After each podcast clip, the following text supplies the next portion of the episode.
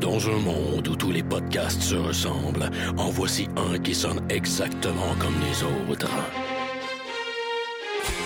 I have come here to chew bubblegum and kick ass.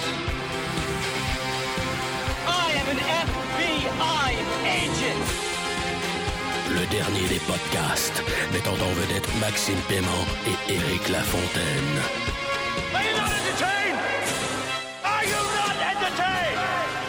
Motherfucker.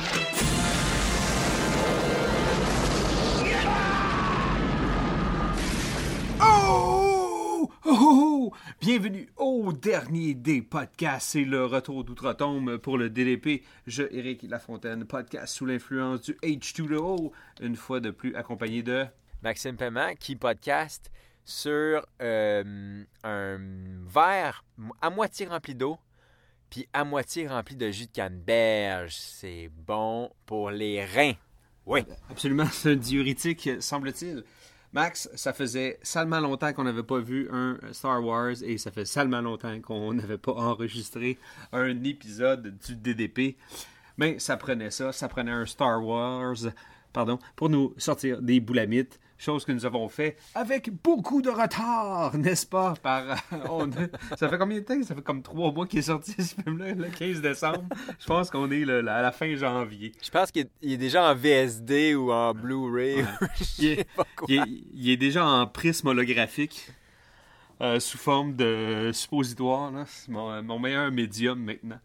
Fait- euh, ça fait à peu près un mois et demi, puis on s'est donné justement tout ce temps-là. C'était voulu et ce n'était pas voulu, dans le sens qu'on avait pas très peu de temps, mais on voulait aussi que les cendres retombent et qu'on puisse avoir une vision un petit peu plus objective d'un film aussi important, n'est-ce pas? Puis euh, avec, avec du recul, on, fait beaucoup la paix avec beaucoup de choses, hein, parce qu'on prend beaucoup les choses personnelles au début. Puis ce film-là, c'est toujours, euh, tu sais, c'est une, grosse franchise, donc tu arrives avec quelque chose, les gens ont des attentes. Euh, donc, euh, c'est- sûr que c'est un gros film. Rotten Tomatoes, 91%, Metacritic donne 80, 85%. Euh, IMDB 7.5 sur 10. Euh, Max, toi, qu'est-ce que tu penses de ça? euh, la guerre des étoiles, le dernier Jedi? Euh, moi, je l'ai. Moi, moi, je l'ai vu deux fois. C'est un bon La film. première fois, C'est un bon film. La première fois, j'étais vraiment comme euh, ambivalent dans le sens où je savais pas en fait exactement quoi penser. D'un, je l'ai vu encore pour la troisième année de suite dans des conditions qui sont pas optimales. Euh, on va toujours le voir en 3D parce que on peut réserver la salle comme trois mois d'avance, puis nos billets, puis tout. Puis à chaque fois, euh, au fucking Scotiabank, dans la même hostie de salle, euh, je suis tout le temps fucking déçu parce que le son, il est vraiment calibré trop bas. Puis quand le, le Star Wars, le logo apparaît, puis John Williams se fait entendre, c'est tellement un downer quand c'est pas fort. Puis après ça, comme les effets spéciaux, c'est comme piou, piou, piou, piou, piou, piou, piou, Puis il y a des lignes de, de, de, Oscar Isaac qu'on n'entendait même pas parce que le son n'était pas assez fort. C'était comme vraiment le, la pire expérience que tu pouvais pas avoir pour ce film-là. Fait que, somme toute, le, le film, j'ai comme Ah ouais, les affaires que j'ai aimées, les affaires que j'ai pas aimées, blablabla. Puis après ça, euh, une semaine plus tard, je suis retourné le voir dans une salle qui avait de l'allure. Un bon, une bonne vieille salle 2D avec du son beaucoup trop fort dans le tapis. Nice. Puis euh, entre, entre la semaine, entre les deux représentations, j'ai eu le temps de décanter le film, puis de lire sur le film. Puis le temps que je me, je me repointe dans la salle une deuxième fois, j'étais comme... Je commençais à être vraiment euh, plus positif que négatif. Puis après ma deuxième projection, j'étais vraiment en amour avec ce film-là. Je l'aime vraiment beaucoup. Oui, il y a des défauts, mais c'est vraiment un de mes Star Wars préférés. J'ai adoré ça. Wow. C'est ça mon, c'est ça mon take. C'est quand même beaucoup de dire. Moi, je. Je pense. Écoute, c'est pas mon préféré, ça c'est clair. Mais euh, moi, moi, je suis sorti de là un petit peu. euh, un petit peu euh, mi-figue, mi-raisin. J'ai été relativement très, très content de voir un nouveau Star Wars sur un gros écran. Et si on fait abstraction de ça, si on oublie que c'est un Star Wars puis que c'est juste un autre film, mais ça c'est pas vrai, tu sais, on peut pas faire ça, tu sais. Mais Ouais, ouais. j'ai jamais su est-ce que je est-ce que j'ai aimé la ride, est-ce que j'ai aimé le film? Oui. Euh, c'est sûr que j'ai j'ai vu euh, malgré que je voulais pas voir ça là, mais la vision euh, la, vision féministe et politisée et toute, la, pesanteur de, de Disney slash euh, Kathleen Kennedy Corp, ça pesait lourd sur le film, me semble. Puis on, dirait que j'ai été capable de faire un peu abstraction de ça. Parce qu'il y avait des choix un peu qui, me- qui, me gossaient, mais, mais euh, j'ai été vraiment sage, dans le sens que j'ai été capable de mettre certaines switches à off.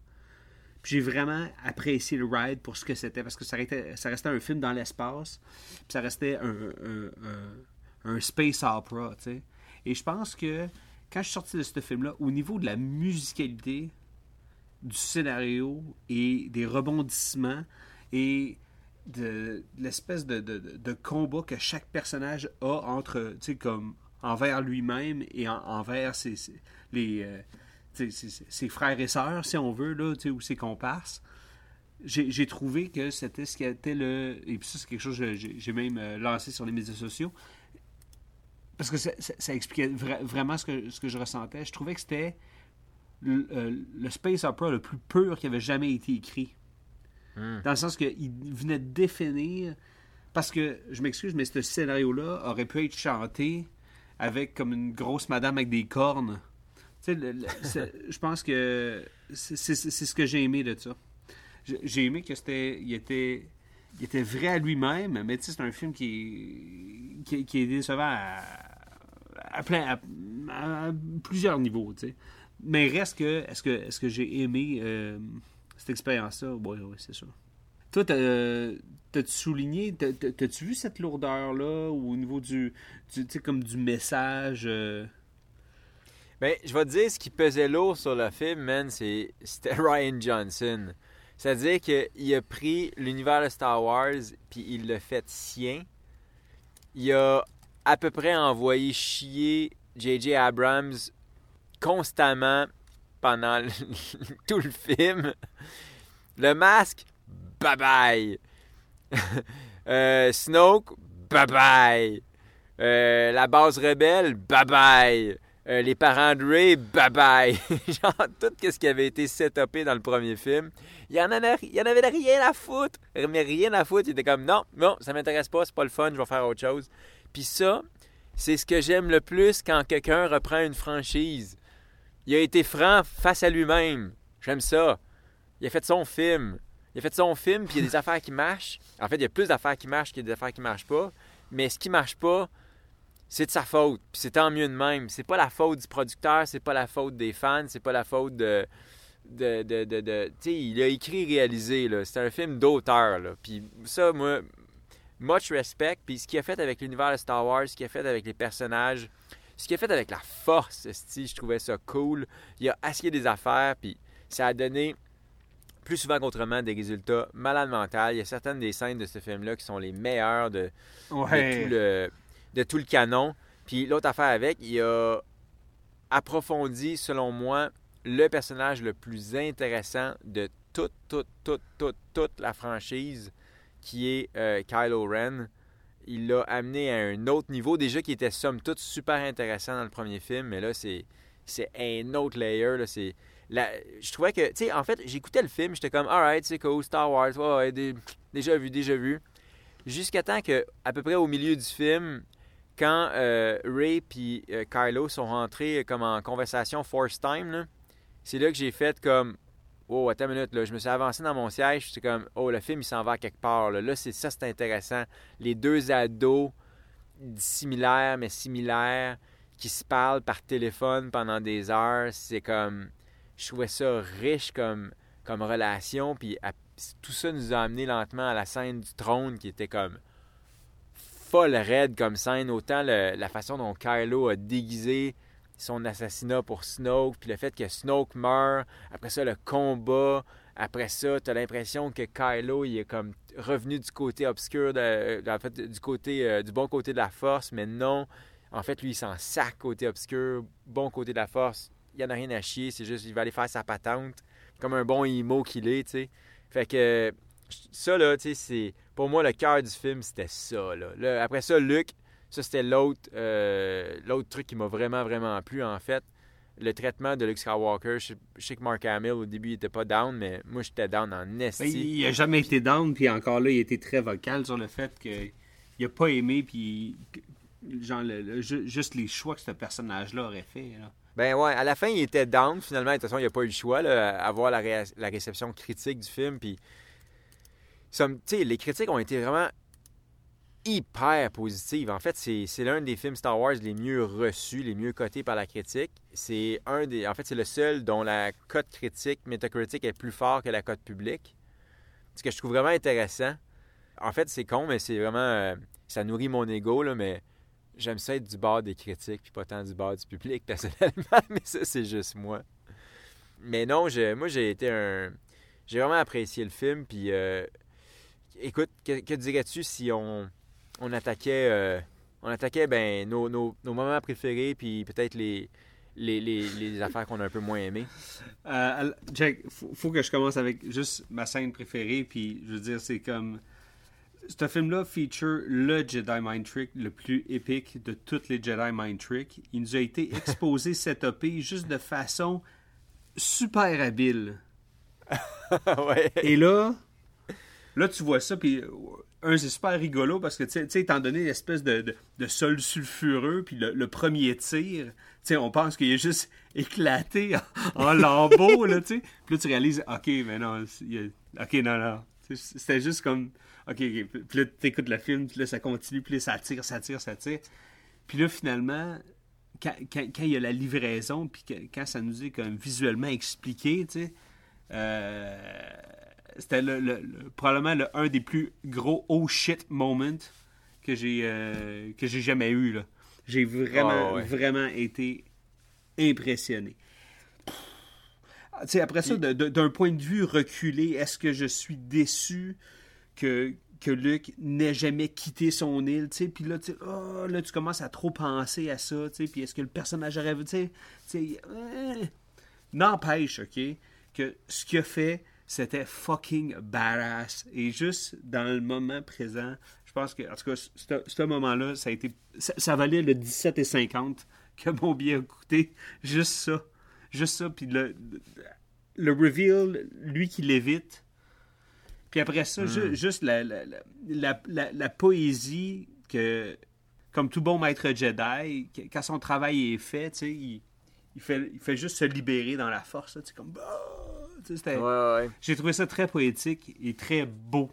Avec le double soleil aussi. En fait, c'est pas un vrai double soleil, c'est un reflet dans les nuages pour euh, rappeler Luke qui regarde à l'horizon dans Star Wars euh, New Hope. C'était écœurant.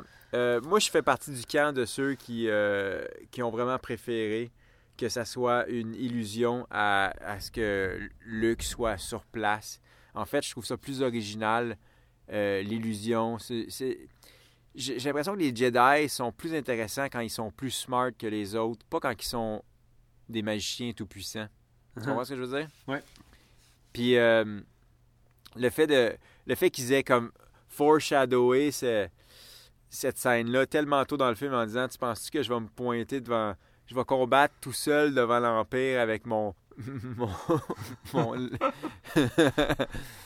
laser sword, tu sais? En plus, lui-même, il il rit du lexique, tu sais. C'était parfait, puis justement, à la fin, il se pointe tout seul devant l'Empire avec euh, son laser sword, puis avec son image de lui qui rappelait un peu, euh, tu sais, euh, cheveux courts, en noir, comme dans Return of the Jedi. C'était cool, c'était comme le jeune Luke, comme quand j'étais kid, c'était vraiment parfait. Puis Kylo qui était enragé, c'est comme More! More! puis ça bombardait de partout. Puis avec l'espèce de, poussière rouge, le sang, c'était comme malade. Ah non, moi, je, ça, je ne l'ai pas vu venir. puis je l'ai vraiment applaudi. Moi, cette, cette scène-là, la, combat dans le trône, puis le, le, le kamikaze style de Hyperdrive, là, c'était comme mes trois moments forts du film qui Ouais. m'ont scotché dans mon banc, là, mais solide. là. Ouais, euh, parlons du Throne Room. Moi, moi je pense que c'est là où j'ai eu la- cette réalisation que c'était probablement le plus pur des space opera jamais, jamais livré sur grand écran. Mm. Parce que le, le, le, c'était pas juste un combat physique, qui, était en train d'être livré, mais il y avait il y avait deux personnages qui tentaient de se rassembler, de se convaincre et de venir se retrouver. Et on pense avec eux qu'on se retrouve, puis que ça fonctionne, puis que là, il y a, un twist, puis il y a quelque chose de grand qui va se passer, puis il va y avoir une, réelle révolution, tu. Puis finalement, c'était une erreur de perspective chez les deux personnages, et on se retrouve au point zéro. Cette espèce de... tu sais, de, de, de quête interrompu là, j'ai trouvé ça tellement génial, et dans une scène d'action vraiment comme... C'était un ballet classique, là. C'était euh, excellent. J'ai trouvé ça tellement efficace, tellement beau. J'ai. euh, Beau, mais il y avait aussi des cool passes comme quand euh, Ray a pitch le sable puis il fait juste l'allumer par en arrière, tu sais. Ouais. Tu sais, il y avait quand même des, des passes badass, somme toute, où Ray qui échappe le sable, qui le reprend pour chop. Tu sais, il y avait, il y avait tout, là. C'était pas juste un ballet, là. Tu sais, il y avait, il y avait des cool passes, puis la, déco, le rouge dans ce film-là, la, la, La palette. la dominance du rouge, Ouais. je, la, je la trouve vraiment cool, songée. La mort de Snoke, euh, la facilité de son départ, je veux dire, ça. T'as-tu trouvé ça euh, surprenant? Puis, y avait-tu comme une, une sous-déception en dessous de cette surprise-là? Non, non, non seulement, non seulement, oui, j'ai trouvé ça surprenant, mais au contraire, Snoke, j'en avais rien à foutre. Les méchants de CGI, j'en ai rien à chier. Je suis tanné de voir ça dans les films. Euh, les Marvel, les plus intéressants, c'est ceux qui ont des, des, des méchants en- euh, joués par des acteurs et non pas par des, des, des, des- des balles de ping-pong. Fait que, moi, je, non, je, j'étais bien d'accord. Puis Snoke, je m'en sac. Je veux pas qu'il soit relié aux Jedi. Euh, Ray, les parents de Ray, je voulais pas que ce soit des Skywalker. Honnêtement, quasiment chaque. Ce genre de décision-là, là, pour moi, c'était tout. Il a, il a son test d'un bout à l'autre. Mon plus gros problème dans le film, en fait, c'est. C'est le- c'est pas tant le fait qu'ils aient été faire un détour au casino, même si c'était clairement euh, un, un plotline pour occuper Finn, parce qu'ils avaient pas tant de choses à faire avec Finn dans ce film-là. Non. Euh, il a pris un peu il a pris un peu un backseat par rapport à, à Poe Dameron. Ouais. Mais, mais le, le casino, euh, je pense que j'aurais préféré qu'ils aient au casino, trouve pas le gars, se fait crisser en, en, en tôle, puis après ça, sort de la prison, puis décolle en vaisseau tout de suite. J'avais pas besoin de la, de la chevaucher euh, à la un peu pod race. Là, dans, c'est un peu prequel, cette scène-là, cette chevauchée-là de CGI. Je m'en sacre un peu. On dirait que c'est comme. J'aurais aimé ça remonter le film, puis je suis sûr qu'il y a moyen de remonter le film où ce que Benicio del Toro euh, sort de prison, puis euh, le vaisseau s'en va, puis on n'en parle plus, tu sais, puis on coupe, euh, on coupe un 15 minutes qui est pas tant, qui est pas tant le fun, qui a dû coûter une fortune pour rien, puis qui ajoute vraiment rien au film. C'est la seule passe que j'aimerais remonter. Sinon, est-ce que j'aurais voulu que Finn se sacrifie dans le réacteur, quitte à se sacrifier pour rien? Euh, je pense que ça aurait été un oh shit moment, mais, euh, mais somme toute, j'ai aimé euh, ce que. euh, j'ai oublié son nom, là. je vais l'appeler euh, je vais l'appeler France Wong parce qu'elle ressemble à une collègue avec qui je travaille qui s'appelle France Wong. Fait que je vais l'appeler France Wong, là, la, La, la, Wong, là, la chinoise. Ok, ok, Puis, euh, je, quand elle l'a sauvé, euh, Finn, son speech, je le trouvais cool. On, on va pas gagner en, en détruisant ceux qu'on haït, mais en sauvant ceux qu'on aime. Ça, somme toute, c'était une bonne ligne. Fait que ça, j'étais, down. Dans le fond, il y avait un payoff qui se pouvait. Euh, ensuite, le dernier point de, de controverse, en fait, le plus gros point de controverse du film, probablement, c'est euh, Léa qui Space Mary Poppins. au début, j'étais comme. Ben, en fait, ce qui, ce qui est intéressant dans cette scène-là, c'est que quand elle a été tournée, Ryan Johnson ne pouvait pas savoir que euh, Carrie Fisher allait être décédée. Mais nous, quand on l'a vu, on savait qu'elle était décédée. Fait que quand elle a été aspirée, je suis sûr que 100% du monde dans la salle ont fait c'est là qu'il la tue, tu sais. C'était fini, il la tue là, tu sais. Fait que le fait qu'elle ait survécu, c'était cool parce que c'était une façon de jouer. Le film a joué avec la vraie vie, a joué avec euh, notre Ouais. euh, ce qu'on connaît de la vraie vie. Ça, c'était intéressant. Après ça, est-ce que je suis content que euh, Léa ait utilisé la force? Oui. Euh, on nous avait toujours dit que elle- c'était un autre espoir. Elle était potente, l'autre- ouais, tu sais. Ouais, c'est ça. Fait que je suis content de l'avoir vu. Est-ce que je trouve l'exécution parfaite? Non. Mais j'ai pas le même gros bug que la plupart des fans. Euh, je pense que j'aurais je l'aurais exécuté un petit peu différemment si j'avais comme storyboardé cette scène-là, mais l'idée sur papier me dérange vraiment pas, moi, là. là. Dans, dans un univers Star Wars où ce que les portes sont tout le temps ouvertes, puis il n'y a pas grand monde qui est aspiré par l'extérieur, là, euh, j'ai pas tant de problème, moi, avec euh, le fait qu'elle reste dans l'espace. La force la protège. Puis c'est ça qui est, cool avec le principe de la force, c'est que dans le premier film, New Hope, Ben Kenobi l'a déjà expliqué, puis depuis ce temps-là, les gens ont tendance à l'oublier. La force, c'est pas le Jedi qui contrôle la force, c'est la force qui contrôle le Jedi. Les gens ont tendance à penser que parce que le gars, il bouge sa main, il est capable de faire faire ce qu'il veut avec n'importe quoi. C'est pas ça. La force prend le contrôle de toi. C'est clair, clair, clair, c'est expliqué noir sur blanc dans New Hope. Fait que ça me dérange pas que inconsciente, euh, Léa, la force, ait pu la guider jusqu'au vaisseau. All good with that. Même chose pour Ray qui est, qui est hyper talentueuse, qui, qui est capable de comme dominer la ben, en fait que la force la domine dès le, dès le premier film. Puis qui donne comme des capacités que Kylo avait même pas alors que lui il était entraîné. Pas de problème avec ça. Ça fait partie de, de l'univers de, de Star Wars. C'est comme ça qu'ils ont décrit la force. Fait que j'ai pas de problème avec ça. Toi, euh, Space, euh, Space Mary Poppins, t'en as pensé quoi? J'ai. euh, ça m'a plu. Puis. ça m'a pas. Ça m'a pas choqué. J'ai pas trouvé ça particulièrement bien exécuté non plus. Mais. ouais, j'ai trouvé intéressant qu'il qu'il joue avec nos attentes face à ça. Puis, de la manière que le CGI a été travaillé pour Carrie, j'ai trouvé ça très efficace, très, euh, très bien exécuté, comparativement à euh, ce qu'on a pu voir là, dans le- l'espèce de spin-off de Star Wars, là, que le nom je me rappelle plus. Là.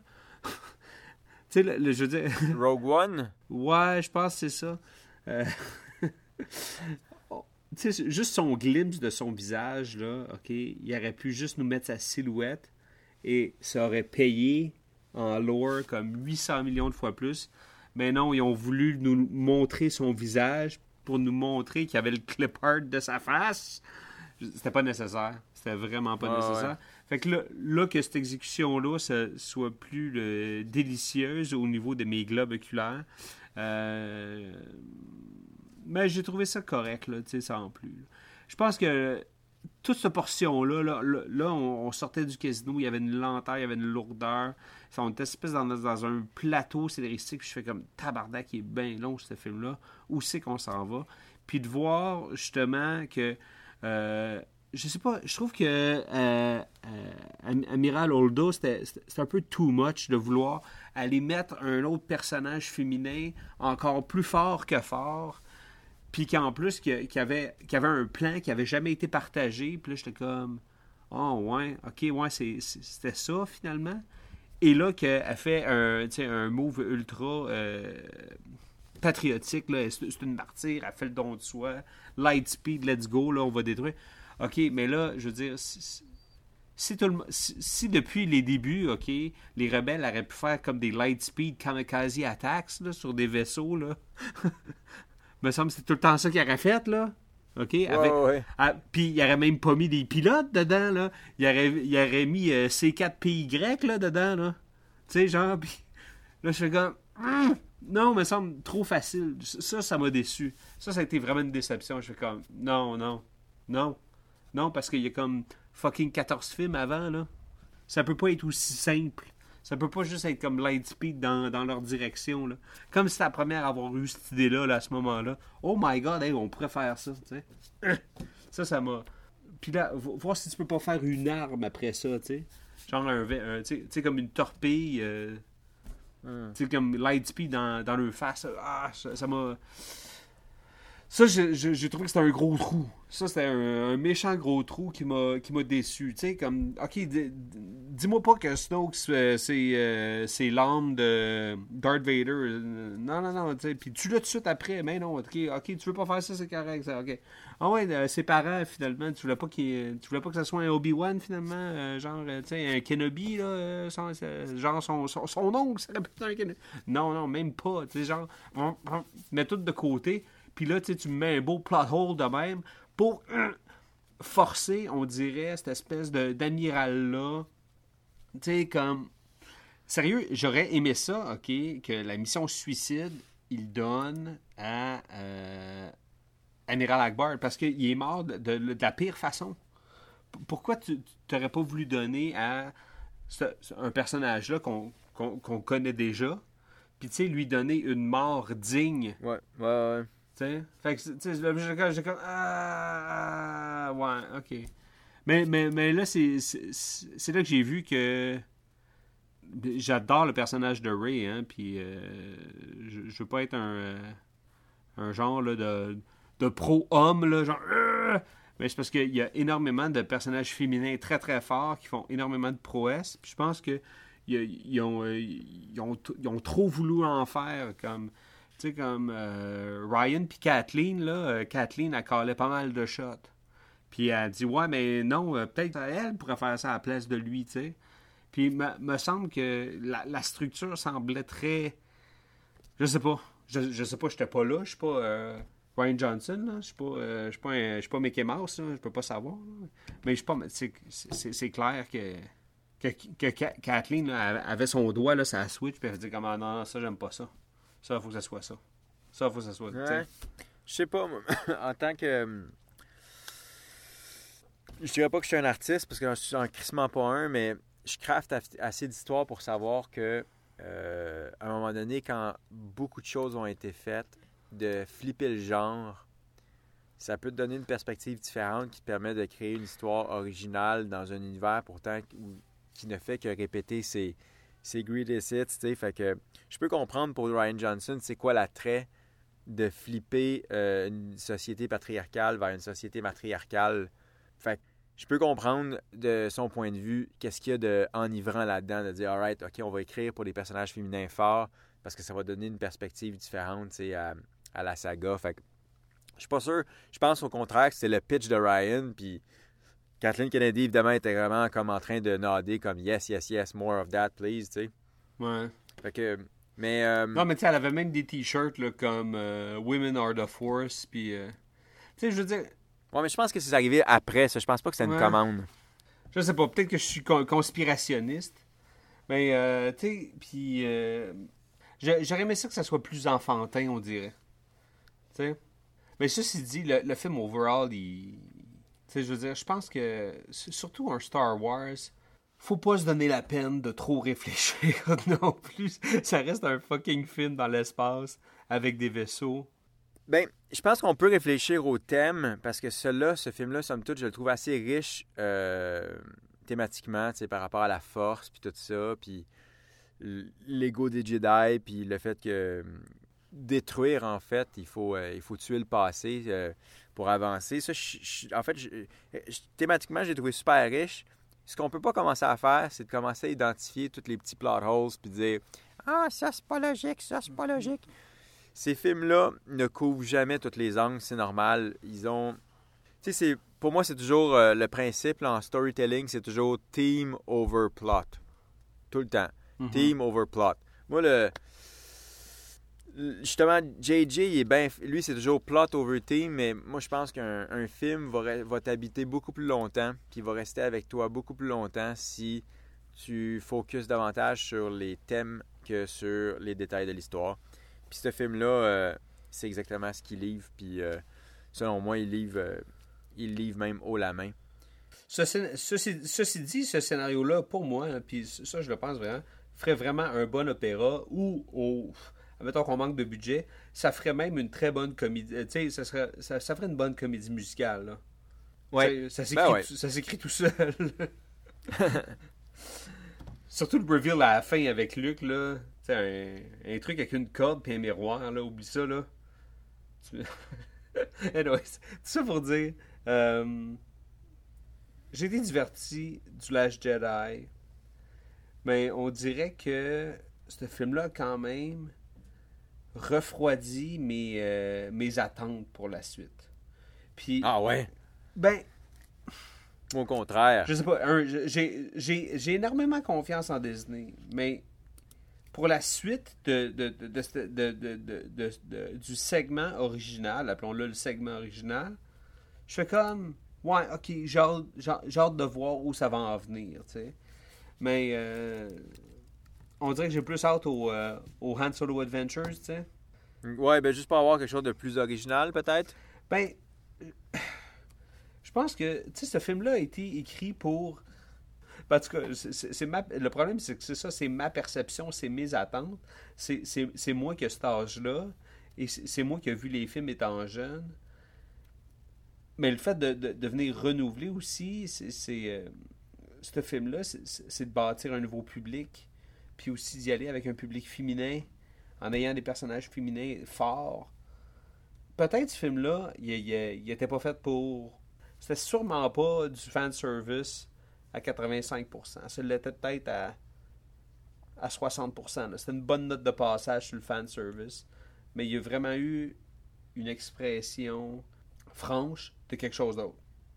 Je pense que c'est ça qui va peut-être venir blesser certains certains fans qui, eux autres, ont été contents d'avoir un film identique aux, euh, aux trois autres avant.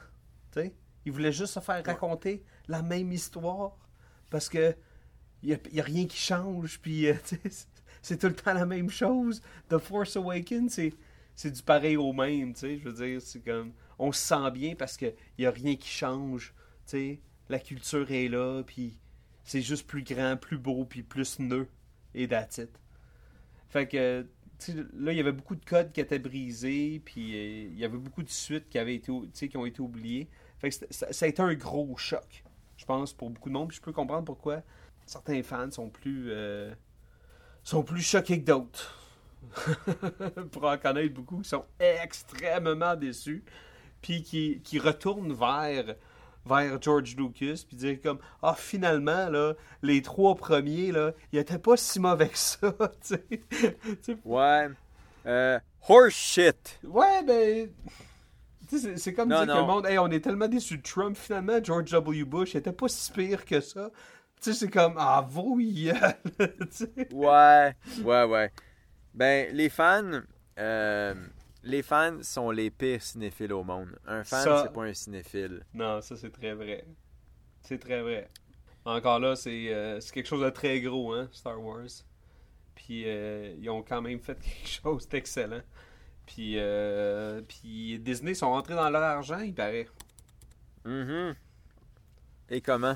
Fait que euh, j'aurais aimé ça acheter des stocks de Disney, moi, il y a, il y a 10 ans. ouais, ouais. J'aurais pu investir mon argent ailleurs que, que dans la bière.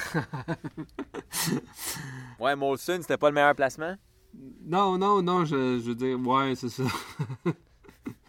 Ou la Ah. batte? Ah, de la boréale aussi, j'ai bu pas mal de boréal. bon, ben c'est ce qui euh, conclut euh, cette portion de l'épisode pour The Last Jedi. Euh, très gros film de 2017. Est-ce le plus gros film de 2017? Euh, Est-ce notre préféré de 2017? Ben, c'est à voir dans la seconde partie de cet épisode, là où, comme il est de culture, euh, ici, on va faire euh, notre top 5 de l'année 2017. N'est-ce pas, Max? Oh yes. Oh yes! Mon moment favori de l'année.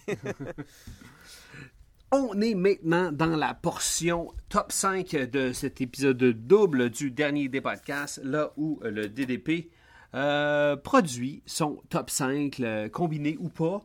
Euh, Max, allons-nous avoir le même top 5? Euh, C'est à voir. Euh, ça a souvent été le même. Souvent, on s'est déjà partagé nos tops, mais il y avait grossièrement beaucoup de différences. Donc, Max, tu vas y aller avec ta cinquième position et je vais y aller avec ma cinquième position. Euh, dès qu'un film est nommé et qui a été nommé pour la première fois, on en discute de fond en comble. On dit tout ce qu'on a à dire, malgré qu'il se retrouve euh, subséquemment plus loin dans la liste ou dans la mienne ou dans la tienne. Est-ce que c'est clair? C'est clair. En tout cas, j'espère. Anyways, allons-y. Max, qu'est-ce qu'on a en cinquième position de ton côté? Euh, on a Thor Ragnarok. Thor. Euh, moi, je vais le dire tout de suite, il n'a pas fait mon, euh, mon top 5. J'ai. Euh, Ouais, ben écoute, dis-moi pourquoi il est si haut dans ton, euh, dans ton top 2017. Bon, ben, écoute, euh, je passerai pas par quatre chemins. C'est le film le plus fun de l'année. c'est, c'est la meilleure comédie de l'année. C'est vraiment le fun comme film.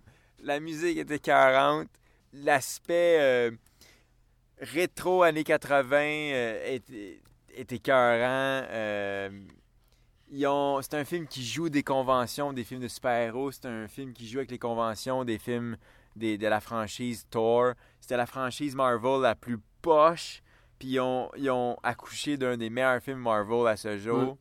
C'est une ride tellement cool. Euh, honnêtement, c'était un, c'est un succès sur toute la ligne. Ça m'a fait le même effet que le premier Guardian of the Galaxy. C'était comme, oh mon Dieu, quand Marvel flex ses muscles créatifs comme ça, puis décide de- d'y aller en dehors de, de la boîte, là, euh, c'est que c'est le fun. C'était c'était une belle surprise, effectivement. Ouais, ouais. Vraiment, puis Chris Hemsworth, il- c'est enfin un film qui utilise ses talents, euh, qui maximise ses talents. Euh, Hulk, il il est vraiment le fun. Loki, toujours cool. Euh, Kate Blanchett, est, est- mon Dieu, qu'elle a du fun. elle mange tellement de scènes. Elle devait peser 400 livres à la fin du tournage? Euh, L'esthétique est vraiment cool. Vraiment, là, c'était... euh, un succès sur toute la ligne. Thor Ragnarok, c'est... Un de mes films favoris de l'année. Je pense que je l'aime encore plus que ce que je l'admire. Tu sais, comme dans mon top 5, il est cinquième. Dans mon top 5, ouais, dans mon top de l'année, il, il fait partie de la cinquième position. Mais en termes de film préféré, je pense qu'il serait plus dans le top 3. Là. OK. ouais, parce que tu, tu dois mettre un film un petit peu plus sérieux au niveau de son traitement pour que ton Ouais, top 5 ouais. soit crédible. c'est vrai que c'est un film qui fait sourire. Écoute, moi, là, j'ai. euh, il fait pas partie de mon top 5, mais euh, il fait partie de mon top 10. Et je dois te dire, euh, j'aime ça le comparer à Far Cry 3. Pas Far Cry 3 de base, Far Cry 3 Blood Dragon, parce que c'est vraiment. euh, une. euh, ben, faut connaître le jeu vidéo, le- spécifiquement Blood Dragon, qui est peut-être un. euh, comme un revamp, mais euh, dans, un, dans un univers nostalgique complètement comme éclaté, genre 80s, comme plein de références avec comme des dragons qui tirent des lasers avec leurs yeux, là. Fait, que- c'était justement, c'est ça, c'était de prendre quelque chose, puis juste de, de, de- sortir du sentier battu, puis de produire quelque chose de sympathique qui, fait rire, qui vient juste comme, comme travailler d'un autre angle. En tout cas, c'est un, un film salement efficace. Et euh, ben, euh, Money Talks, 851 millions euh, USD au box-office, 851,7 millions de dollars sur un budget de 180. Ça, c'est du blockbuster, mon ami. Et euh, le poster, il est tellement laid qu'il est beau. J'ai le goût de. Je l'achèterais, je le mettrais dans mon sol. Il y a tellement de vert, de jaune, de bleu, là, c'est euh, c'est mal à mental. Fait que, euh, ouais, absolument. Bon choix. Cool. Fait que toi, Eric, en position 5, qu'est-ce que tu nous offres? En position 5, euh, parce que c'était un si gros film pour 2017, les attentes étaient là, euh, la ride était là, j'ai vu des personnages que ça fait longtemps que je n'avais pas vu au cinéma. Je dois absolument mettre euh, de l'âge Jedi en position 5. Bon, écoute, on vient d'en parler, puis moi... Ben oui, c'est comme. pas besoin d'en dire. Mais non, mais le, le hasard fait bien les choses parce que j'allais justement parler de ma position 4, c'était moi le suivant, et c'est de l'âge Jedi, fait que ça, va voilà. nous faire skipper jusqu'à ton, à ta position 4, mais C'est- pas ouais, l'âge? Jedi pour moi, position 4. Excellent. Euh, en position 4, euh, j'ai euh, de Christopher, j'ai Dunkirk. Alors, ça je, ça, je sais qu'il a sûrement fait ton top 5. Parce que s'il va dans ton top 5, je vais être amèrement déçu. Donc, euh, de, de- de Chris Nolan, écoute, euh, immense réalisateur. Euh, film d'époque, film, film de guerre. brillamment réalisé, monté, la musique, l'ambiance, juste le, ju- juste le grain, la palette. C'est un film intemporel qui est près d'une euh, perfection euh, certaine. ça, a été, euh, ça a été surprenant. Puis je veux dire, c'était- du Nolan bien fait, mais encore là, tout était excessivement bien peint. Autant dans ce qui bougeait que dans ce qui bougeait pas. Puis j'ai vraiment été transporté. Parce que j'ai cru. C'est un de ces films-là qui te prend et qui, euh, qui t'amène dans l'action, qui t'amène dans le drame. Ouais. Max, t'as quelque chose à dire sur euh, Dunkirk? Plein de choses. Euh, Dunkirk, je pense que c'est potentiellement le meilleur film de la carrière de Christopher Nolan. Sinon, c'est certainement son deuxième meilleur. C'est son film le plus abouti, en tout cas, euh, le plus maîtrisé. Le travail sur le son est malade. Le montage, est fou braque. Euh, comme la plupart des films de Christopher Nolan, c'est un film conceptuel. Qu'on pense à, Inception, Memento, The Prestige, euh, Interstellar. Il est très fort sur les films très conceptuels. Celui-là, c'est un concept tout simple. C'est trois timelines qui ne, se sont pas montrés à la même vitesse sur euh, trois éléments, en fait, ciel, terre et mer. J'ai trouvé ça génial. J'ai trouvé le crescendo à la fin, euh, comment les, trois histoires se rencontraient. J'ai trouvé ça vraiment habile parce que c'était, c'était, ça marchait sur papier, mais après ça, livrer cette promesse-là, c'est une autre histoire. Tom Hardy, j'ai trouvé fantastique. En fait, tous les acteurs sont vraiment bons, mais Tom Hardy, juste avec son masque euh, qui nous fait un- son impression de Bane euh, 2.0, c'était top. Mais ce qui m'a vraiment marqué du film, ce qui m'a habité longtemps à la fin, c'est, c'est justement euh, Tom Hardy euh, qui vient euh, sauver, sauver les soldats à la fin en planant, puis pratiquement en sacrifiant sa liberté, en fait, pour, pour les soldats qui sont restés sur le, pont, tu sais. Écœurant. Il atterrit dans les lignes ennemies. Il se fait ramasser par les, les, soldats allemands. Il boute le feu à son avion. Son regard quand il regarde l'avion brûler. C'est, c'est écœurant. là. C'est vraiment un, un plaisir pour les yeux, ce film-là. là. La, la DOP Ouais. est folle raide. Fait que, non, moi, Dunkirk, euh, je trouve que c'est un chef-d'œuvre, en fait, carrément. Là.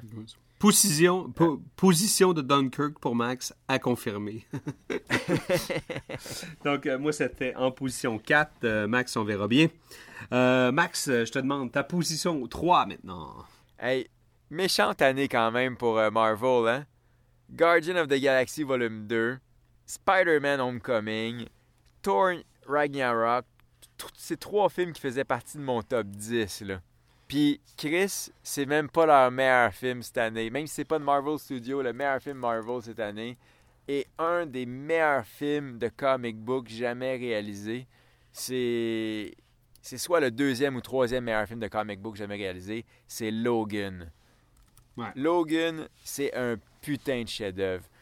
En fait, ça donne une idée à quel point l'année cinéma de genre là, Ouais. est tellement riche en 2017 qu'un film comme Logan, qui aurait pu être premier presque à chaque année depuis qu'on fait nos top 5, là, puis Tabarnak, qui est juste troisième là, cette année. Moi, j'ai trouvé que c'était une année loadée ben raide. Logan, c'est... Écoute, c'est un hommage à mon un de mes genres de films préférés, qui est le western. Euh, j'ai jamais été un gros, gros fan de, euh, de Wolverine mouture Brian Singer. J'ai toujours trouvé que. C'est pas que j'aimais pas euh, Hugh Jackman, ça n'a rien à voir. C'est juste parce que je trouvais que Brian Singer avait un peu trop un fétichisme pour, euh, pour Wolverine au détriment de toutes les autres X-Men, alors que X-Men, le principe, c'est que c'est l'équipe avant tout, tu sais.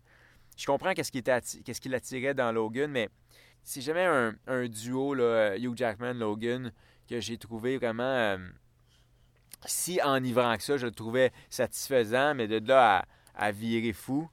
Fait que quand euh, j'ai entendu qu'ils ont adapté Oldman Logan, j'étais comme Ah, intéressant. Première fois que j'ai vu le trailer, j'étais comme Hmm, très intéressant. Puis quand j'ai vu le film, j'ai été soufflé bien raide. De un, non seulement c'est un western, un hommage western en bonne et due forme qui, qui, qui performe au-delà des attentes, mais en plus, euh, pour l'avoir déjà vécu dans ma vie personnelle, ce qu'est être un aidant naturel d'un parent euh, qui a une maladie dégénérative, euh, j'ai trouvé Logan extrêmement juste, puis super poignant, parce que c'est exactement ça de s'occuper d'un parent qui est en train de dégénérer, là, surtout quand il y a le cerveau le plus puissant sur Terre. là. J'ai trouvé ça, c'est, j'ai trouvé ça vraiment. Il y a quand même une grosse un- responsabilité, là.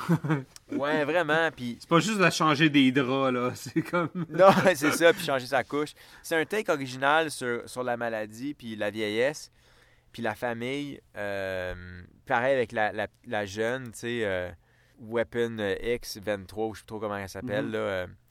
Euh, justement, le, choc des générations, trois générations de, mutants, je trouvais ça super cool. C'est bien réalisé. James Mangold a probablement fait son meilleur film ici. Euh, écoute, bien filmé, l'action est cool, le drame est cool. La finale, elle est vraiment venue me chercher. Je veux dire, je pensais jamais pleurer pour fucking Wolverine, mais quand euh, la petite, elle enlève la croix, puis elle la met de côté, puis ça fait un X, ça fait animaux, Ouais. là, mon gars, là. J'ai comme, you C'est got hot, me, ça. C'était bunch of motherfuckers. Très hot. Qui c'est qui coupe des oignons, coudon? Ben oui, c'est quoi cette poussière-là? Chris, faites le ménage. Fait, Fait que, que- non, ouais, Logan, euh, man, Ouais, écoute, quel putain de chef-d'œuvre. Euh, tu sais quoi, j'ai euh, c'est un film pas mal juste. Puis côté film de super-héros, euh, m'a dit qu'il est dans mon top 5 films de super-héros. Ça, c'est clair. La seule, le- son gros défaut, je pense que ce film-là est venu un petit peu trop tard. S'il serait venu il y a deux ans, je pense qu'il aurait été peut-être moins bien reçu, peut-être aussi bien reçu. Je, je sais pas. C'est pas ça l'important, c'est que le, le- film de super-héros, il a muté, hein, puis il a beaucoup changé. Puis DC a toujours voulu faire un film euh, rendre, ren- rendre le, le- le comic book puis le, le super-héros le plus, euh, plus vrai, plus sale, plus greedy. Puis en- encore une fois, Marvel réussit très bien à faire ce qu'ils veulent faire. Ils, ils exploitent bien ça. Mais je pense que ce film-là marque une fin. Ouais, pas juste pour, euh, pas juste pour Wolverine puis Hugh Jackman. là. Mais je pense que pour le traitement sérieux du comic book movie, je pense que Logan, le fait qu'il soit R, qu'il soit rated R comme ça, et qu'il soit euh, aussi brut, aussi vrai, je pense que c'était comme le. C'était peut-être une. Ça marque une finalité. Je pense que maintenant que ça c'est fait, parce que c'est un personnage très viscéral, Wolverine, puis je pense que là, après ça, ils peuvent juste peut-être mettre ces traitements-là, puis plus s'enligner et exclusivement se donner à un univers qui est plus euh, digeste euh, de au niveau familial, là, tu sais. Fait Ouais, qu'on ouais. on va être dans le G puis dans le PG, puis ça va être tout, tu sais. Fait que je, je pense que il est, il est- il est encore plus important pour ça, Logan. Mais il marque une fin. Puis je pense que c'est- le dernier film de même, puis je pense que le monde en a assez aussi. Mais ça a été super bien exécuté. Personnellement, ok, on sait qu'un top 5, ça bouge tout le temps. Juste en écoutant, en écoutant de parler de Logan, j'avais le goût de kicker out de l'âge Jedi. puis qu'il fasse pas la cote. Euh, mais euh, ouais, moi je l'avais euh, en position 6. Donc, Hmm. ouais. Non, parce que je voulais vraiment avoir ma position 1, ma position 2 et ma position 3. Je me suis, je me suis promis que ma position 3 allait rester comme ça. Je me suis fait une promesse à moi-même. Bon, ben, speaking of which, justement, Eric, euh, en position 3, qu'est-ce que tu nous offres? Euh, c'est par amour pour euh, ce réalisateur-là, pour son travail, pour euh, juste euh, son côté, euh, son côté adolescent, puis pour comment il, est, Mhm. il est tripant dans, dans, dans ses références que, culturelles et de culture populaire. Faut que j'aille avec euh, le bébé de Edgar Wright, Baby Driver, position 3. Je le sais, c'est très haut, mais euh, ce film-là a été pour moi euh, juste un throwback movie. C'était c'était un rise and fall qui n'était pas un rise and fall. Le film, direct au milieu, un peu comme un Tarantino ou un Hitchcock, va venir changer de tonalité. on pense que ça va être plus léger, mais ça fait juste augmenter en violence, en intensité, au niveau de la musicalité du film, des références musicales dans le film, au niveau du montage, puis de l'exécution, puis du montage sonore. Je dis, ce film-là, il, il vient me chercher à tellement de, de, petits, de petits niveaux que j'étais juste comme bien stimulé tout le temps, à plein de moments, par plein de choses. Que ce soit un bon personnage, que ce soit une bonne scène d'action, que ce soit une bonne chanson, que ce soit une prise de vue, un, travail de couleur. Il me semble qu'il y avait tout le temps quelque chose qui venait me dire Hey, j'ai pensé à toi, Eric. Check. Hey, non, non, non, j'ai pensé à toi encore. Regarde ce que je te donne. C'était un film qui arrêtait pas de donner. Et j'ai tellement été content. Puis il y, avait, il y avait quelque chose de tellement classique et de tellement comme puritain et traditionnel dans Baby Driver. La petite vibe 70s. C'était tout plein de choses. Bien exécuté. Un film humble, mais qui fait très bien les choses. Avec. C'est pas un film parfait, mais il n'y avait pas d'énormes de failles qui me faisaient faire comme oh, je crois pas à ça c'était juste c'était juste rigolo puis c'était exactement de ce que j'avais besoin en 2017 de Baby Driver merci Edgar Wright something to say? Ben ok moi Baby Driver c'est un de mes films préférés cette année en fait je l'ai en position 9 dans mon mettons dans mon top 10 imaginaire même si on fait toujours juste des top 5 je te dirais que ce que j'ai adoré d'un, la scène d'ouverture, c'est probablement la meilleure poursuite de, de char jamais couché sur pellicule. Le montage est, complètement mongol. Euh, sinon, euh, j'ai aimé aussi euh, la scène de poursuite à pied, à peu près au milieu du film, quand il faut qu'il sauve à pied. C'est, c'est, coupé au couteau, mon gars. C'est vraiment. C'est, c'est un petit bravo de cinéma. en fait, je dirais même qu'il y a plus de cinéma dans la première scène de Baby Driver que dans toute la franchise de Fast and the Furious. Là. Euh, ça se compare même pas.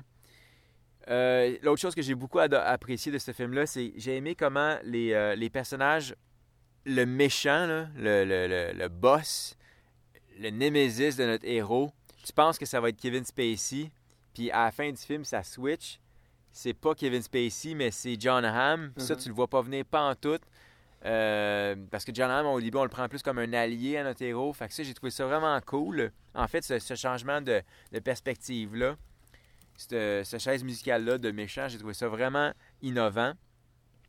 La raison pour laquelle il n'est pas dans mon top 5, c'est parce que euh, c'est con, mais j'ai trouvé que pour un film qui s'appelle Baby Driver, c'est un peu de valeur que la meilleure scène de poursuite soit la première. Je trouve qu'il en manquait une autre bonne. Parce que la meilleure scène de poursuite après la première scène, c'est une scène de poursuite à pied. Puis la finale, le jeu de chasse et souris dans un stationnement, c'est correct comme scène d'action, mais pour un film qui s'appelle Baby Driver, dont le gars c'est un stunt driver ou un, un, getaway driver, il manquait une dernière scène de poursuite écœurante. Euh, comme la première. Fait que ça, ça m'a, ça m'a un peu gossé qu'il n'y en a pas une autre incroyable. Puis l'autre chose aussi pour un film qui est aussi conceptuel, c'est-à-dire que c'est un getaway driver qui écoute de la musique pour pas entendre le non-stop drum dans son oreille. Euh, j'ai trouvé le soundtrack correct sans plus. C'est con, mais les soundtracks de Tarantino ou les soundtracks de Guardian of the Galaxy 1 ou volume 2, là, les trouve plus excitants, plus euh, riches en surprise. J'ai l'impression que des fois, il y, avait des tunes qui étaient très personnelles à lui, puis je le sais parce qu'il l'a dit souvent en entrevue, il y a certaines des scènes qui, ont été comme découpées dans sa tête des années quand il écoutait ces, ces, ces tunes-là, mais j'ai l'impression que ça me manquait une ou deux autres bonnes tunes plus qui casse. C'est con, con, mais la, ma tune préférée du film elle n'est pas dans le film, elle est dans le trailer, tu sais. Mm-hmm. ouais, tu m'en as parlé de cette track-là. Ouais, ouais, mais tu sais, ça No Way to Run, il manquait ça dans le film, puis j'aurais fait comme Yes, ça c'est une crise de bonne tune, tu sais. Mais sinon, Baby Driver, euh, comme toi, je veux dire, c'est un de mes films favoris de l'année. Je l'ai mis en, en, position 9, mais dans d'autres années, il aurait facilement pu faire le top 5 juste parce que c'est une année, c'est une année loadée, tu sais. Fait que non, Baby Driver, euh, en fait, j'ai comme envie de le réécouter là, là.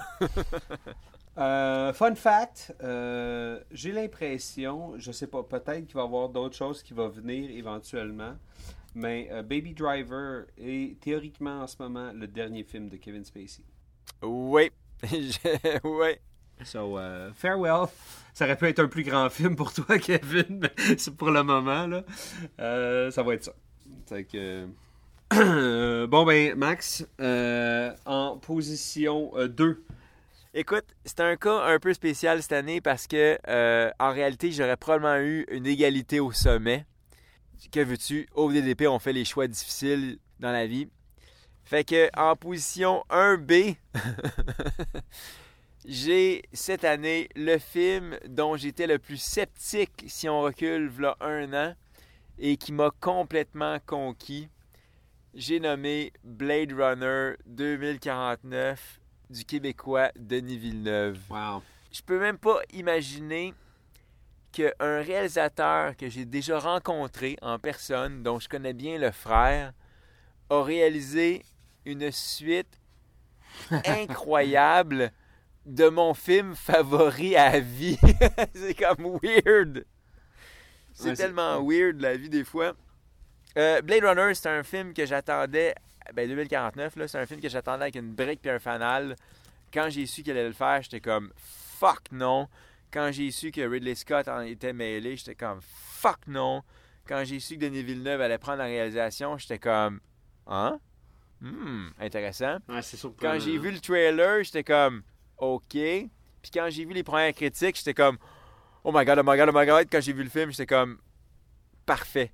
Denis Villeneuve a catché exactement le même film que moi pour ce qui est de Blade Runner. Il a pas travesti le premier film, alors que Ridley Scott arrête pas de fucker son propre film à force de vouloir transformer Rick Deckard en- en- en répliquant.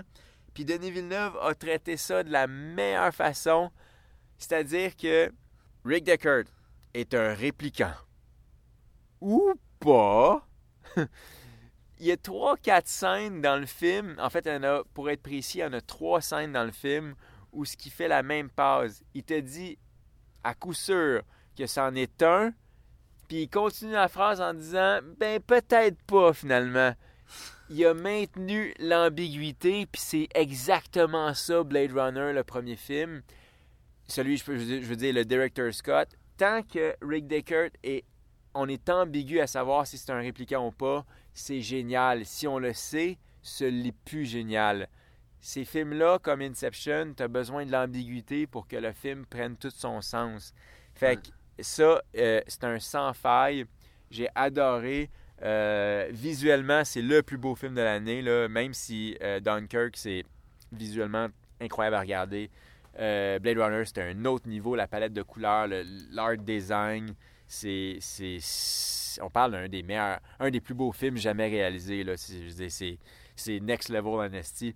Il y a des set pieces que je trouve malade mental à la fin dans l'eau sur le bord du barrage. J'ai trouvé ça cool. Le world building il est fou braque. On dirait qu'on empile sur ce qui- le premier film qui était déjà. En fait, c'est un landmark. En fait, c'est le landmark de world building. Mhm. Sinon, euh, écoute, il y a des scènes. La scène où on pense que Kay euh, est un. le. Si tu veux, est le, le bébé euh, hybride, c'est comme hyper prenant. Tu sais, on pense que c'est ses souvenirs. Mais en fait, non, la twist, c'est que c'est pas lui. Puis ça, j'ai trouvé ça très, très cool. Est-ce que tu. laisse- Laisse-moi t'interrompre. Est-ce que tu avais. pa- Parce que le jeu est très bien fait là, de, la, de la jeune actrice. Sa réaction et le- les, larmes de sa réaction. Est-ce que toi, ce, moment-là, t'as réalisé comme Ah fuck, c'est ses, souvenirs à elle T'as-tu. Ou tu t'as réalisé plus tard lorsque ça a vraiment été Euh, exposé? OK, ça c'est mon principal problème avec le film. J'ai trouvé que pour un film qui est aussi slow puis aussi intello, la façon dont ils ont révélé euh, l'identité du bébé, là, c'était un peu trop euh, spoon-feedé. C'est-à-dire que c'est un film qui est tellement, tellement, tellement... euh, qui fait vraiment confiance aux spectateurs, autant par le rythme, c'est-à-dire que c'est quand même... c'est pas pour tout le monde un film qui est lent de même. D'ailleurs, j'admire Denis Villeneuve d'avoir repris le rythme du premier film. Ça aurait été comme une erreur incroyable de faire, mettons, comme le remake de Total Recall, de faire un film moderne, tu sais, ou le remake de Robocop. Je suis content qu'on soit resté dans la même lenteur que le premier film. Mais euh, quand on en est à révéler c'est qui le, qui est le bébé de Rick Deckard puis de, euh, de Sean Young, oublié temporairement son, euh, son, son nom, le personnage. Il nous ramène des flashbacks sonores, puis ils font deux fois. Puis j'ai trouvé ça un peu malhabile. Ça sent le... Ça, ça sent le, le- le remontage post-focus group. Mhm. J'ai l'impression qu'il existe une cote de ce film-là où ce que on fait confiance au spectateur, puis on laisse Kay nous amener à, à la réponse. Le fait qu'on entende euh, des personnages reciter des scènes pour nous faire comprendre c'était qui finalement, pas intéressé. Euh, ça, ça m'a gossé un peu. L'autre affaire aussi, c'est pas grand-chose. Je trouve que le film, il, se termine super bien. J'adore la fin du film, mais si, étant donné que le film est vraiment le point de vue de, de Kay, si on avait terminé quand il est étendu sur les marches avec la neige qui tombe sur lui, La, la, la mort aurait- sa mort aurait été moins ambiguë. Ben, en fait, c'est surtout que j'avais pas besoin de suivre Deckard rencontrer sa fille. La scène a bien été faite, là. Ouais. Euh, don't get me wrong, elle est bien exécutée, elle est pas too much. C'est sobre, ça finit bien, on cote sur Deckard. Mais comme c'était. C'est pas l'histoire de, de Rick Deckard. On l'a vu pour 45 minutes dans le film, ça prend deux heures avant qu'on le voit. Pour moi, c'était l'histoire de Kay. Puis j'aurais voulu que Deckard s'en aille en dedans. On sait où ce qu'il va. On peut s'imaginer la- les retrouvailles. J'ai pas besoin de les voir. J'ai pas besoin de voir l'émotion. Mais de finir avec Kay sur les marches, avec la neige qui tombe dessus lui, puis qui enfin elle fond. Mhm. Donc, qui est comme le symbole que il est humain finalement, là, qu'il a trouvé son humanité. Là. Alors qu'au début du film, clairement, on voit que la neige elle, elle- elle reste sur sa main, puisque c'est un robot, il est froid. Euh, pour moi, c'était c'était parfait de finir sur, euh, sur Kay.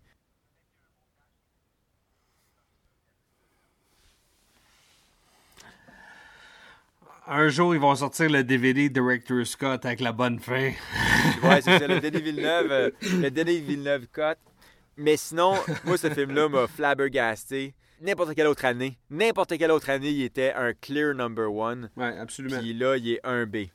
Ben, écoute, il euh, je l'ai placé en numéro un. Je pense que ce film-là, il était euh, trop fort à trop plein de niveaux. Puis je pense que ce ce film-là, euh, autant au niveau de la rate qu'au niveau de la tête, Livre très très fort. Puis pour, pour tout ce que tu as évoqué, mais c'est qu'il y avait tellement un, un énorme respect, puis une exécution moderne, puis une espèce de.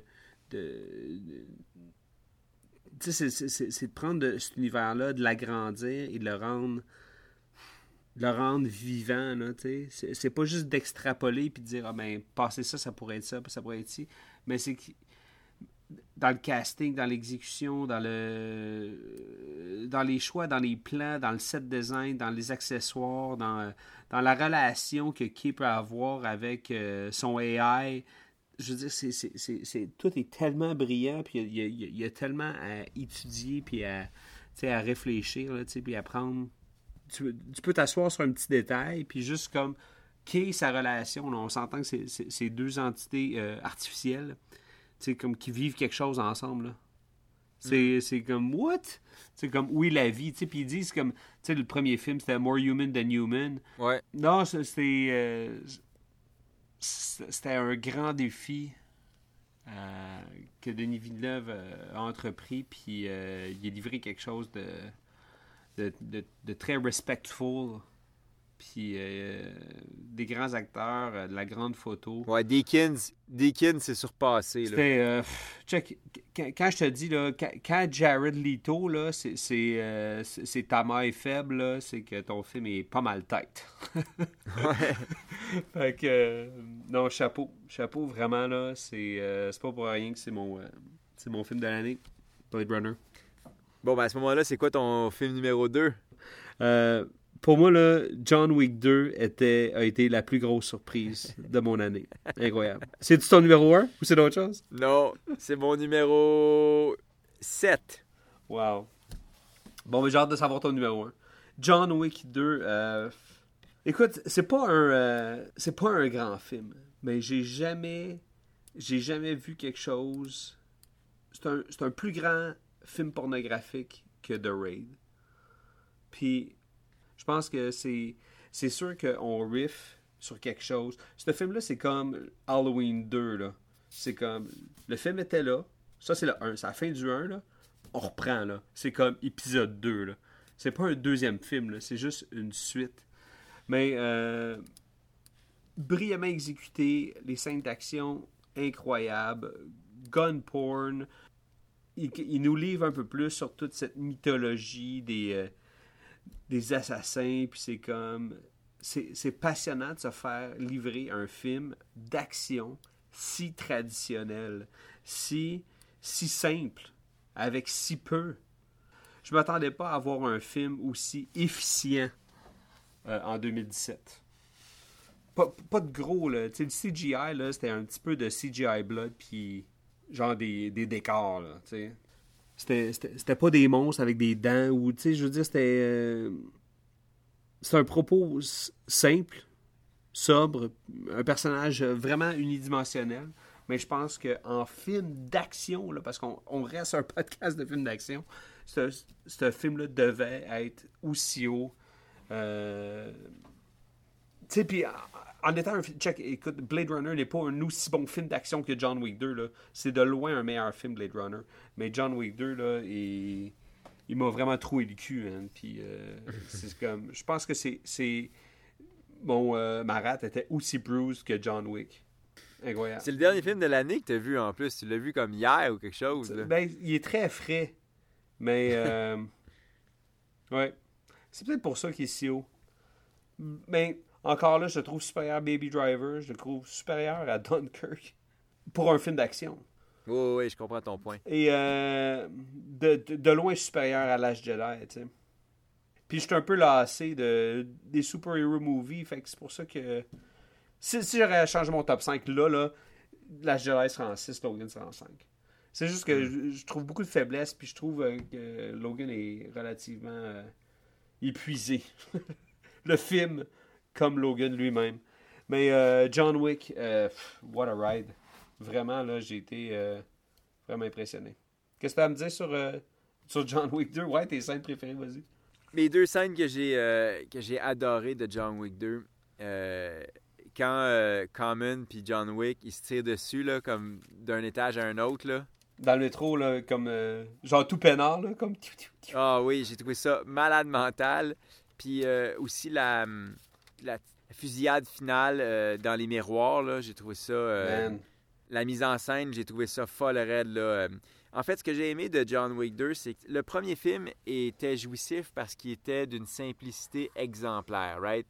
Tu tues son chien, il s'en va se venger. C'est bien, bien simple. Puis, papa, papa, il tue tout le monde, il est invincible, c'est un boogeyman. Le deuxième, on... puis en même temps, tout en, créant, en, suggérant plutôt un univers d'assassins qui était vraiment riche en imagination. Euh, là, on double down dans le chapitre 2. Euh, on en apprend encore plus sur cet univers-là d'assassins qui est, évidemment infini. Là. Tout New York est, une bunch d'assassins. Euh, mais c'est trippant, le world building est le fun. Mais dans la mise en scène, ils ont, ils ont été plus ambitieux puis je pense que c'était nécessaire, mais pas ambitieux dans le sens où. Euh, ils étaient pas ambitieux dans le sens où il va y avoir plus de morts, plus de fusillades, plus d'action.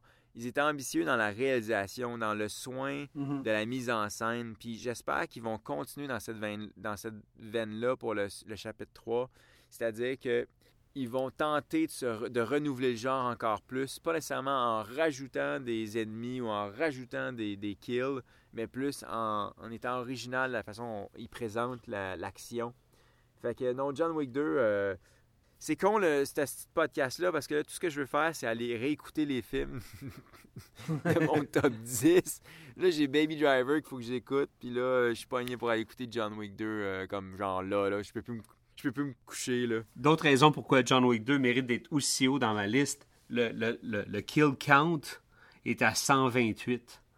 Yes! Il y a 45 kills au Glock 17, 34 kills au Glock 26, 18 kills au AR-15, 13 au Benelli M4, 8 avec ses poings, 3 avec l'aide d'un véhicule, 2 avec euh, un Kimber Warrior, 2 kills avec un crayon, 2 kills avec soit des, des, des poignards ou des couteaux, et un kill avec une corde ou une garotte. Je m'excuse, là, mais la scène où ce qui s'équipe, il y a un genre de equipment montage où ce qui fait du shopping, là. Mhm. Oh wow. Ça, là, c'était magique. Ce, ce film-là, C'est vraiment une bonne franchise. Hein? wow, wow, c'est- Elle se prend au sérieux sans se prendre au sérieux. C'est ça qui est magique. Ouais. Tu sais, c'est comme. Anyways, it is what it is. C'est un podcast de film d'action. Je pense que.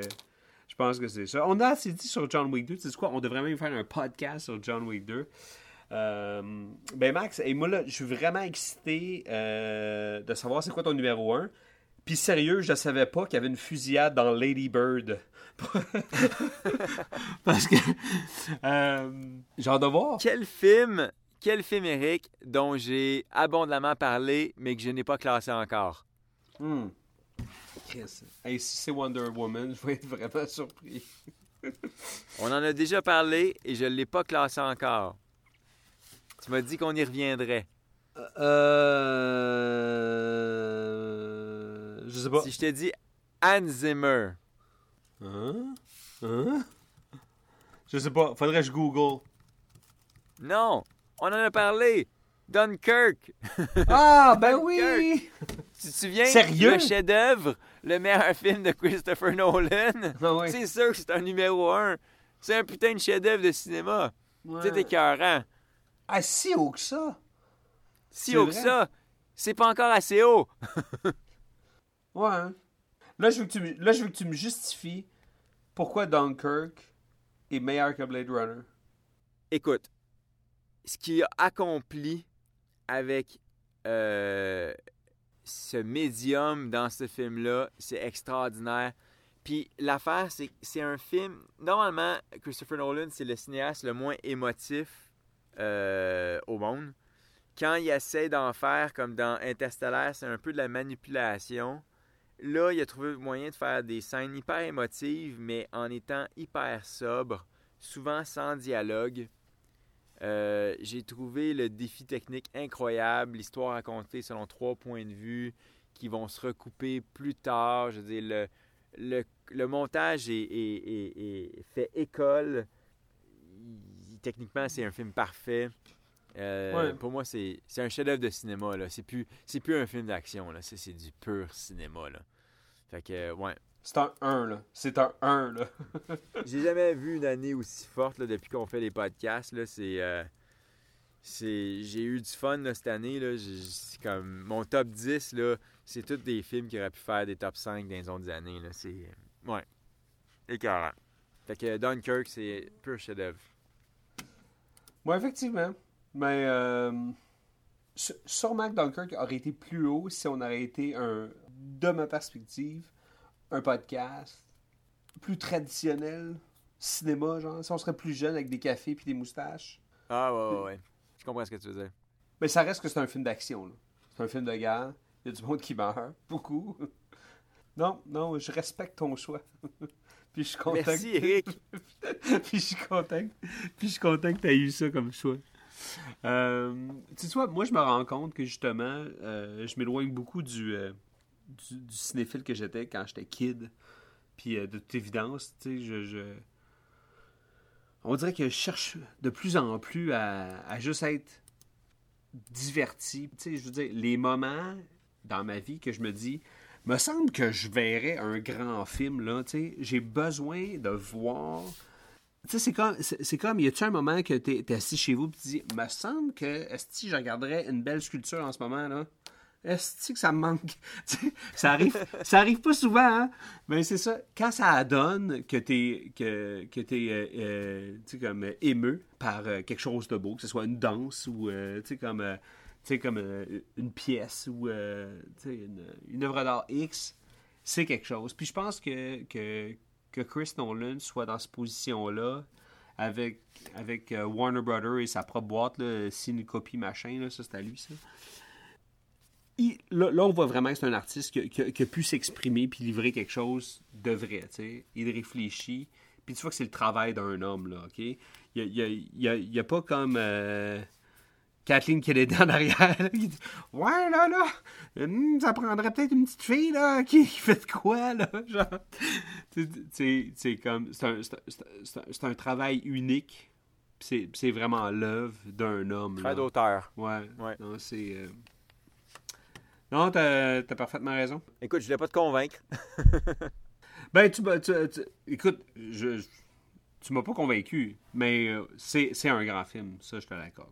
Absolument. Donc, euh, sur ces beaux mots, euh, c'est ce qui conclut euh, cet épisode du dernier des podcasts. Toujours sur les Facebook, le dernier podcast, sinon sur Twitter, quand ça nous adonne de envoyer des, euh, des tweets.